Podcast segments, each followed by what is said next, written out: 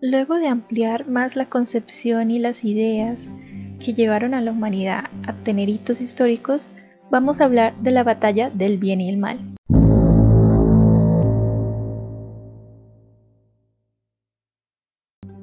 El politeísmo dio origen no solo a religiones monoteístas, sino a religiones dualistas.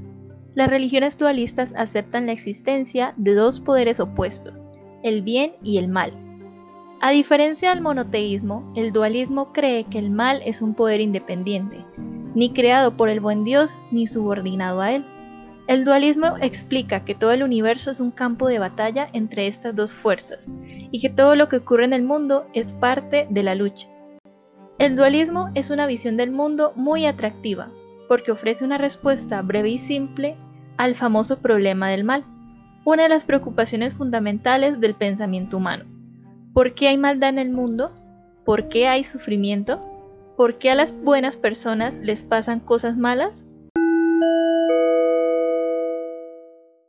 Los monoteístas tienen que hacer un ejercicio intelectual para explicar cómo un Dios omnisciente, todopoderoso y perfectamente bueno permite que haya tanto sufrimiento en el mundo. Una explicación bien conocida es que esta es la manera que tiene Dios de permitir el libre albedrío humano.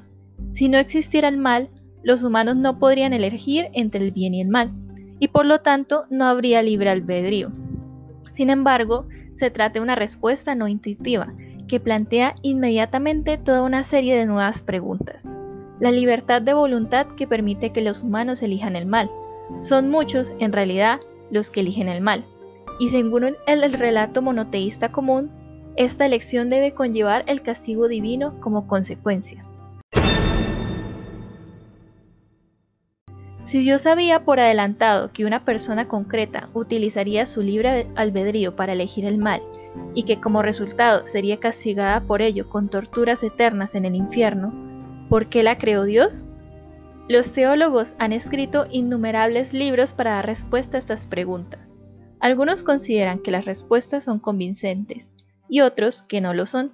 Lo que es innegable es que a los monoteístas les cuesta mucho abordar el problema del mal.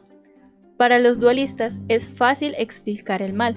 Incluso a las personas buenas les ocurren cosas malas porque el mundo no está gobernado por un Dios omnisciente, todopoderoso y perfectamente bueno. Por el mundo anda suelto un poder maligno independiente. El poder del mal hace cosas malas.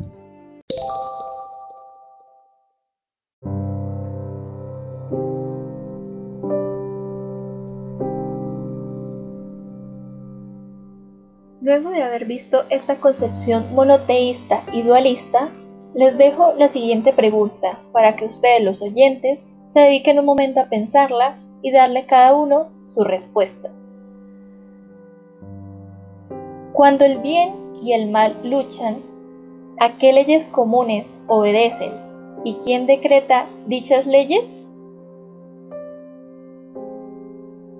Muchas gracias por escuchar este nuevo episodio Aquí en este podcast esperamos en una pasada por los siguientes episodios.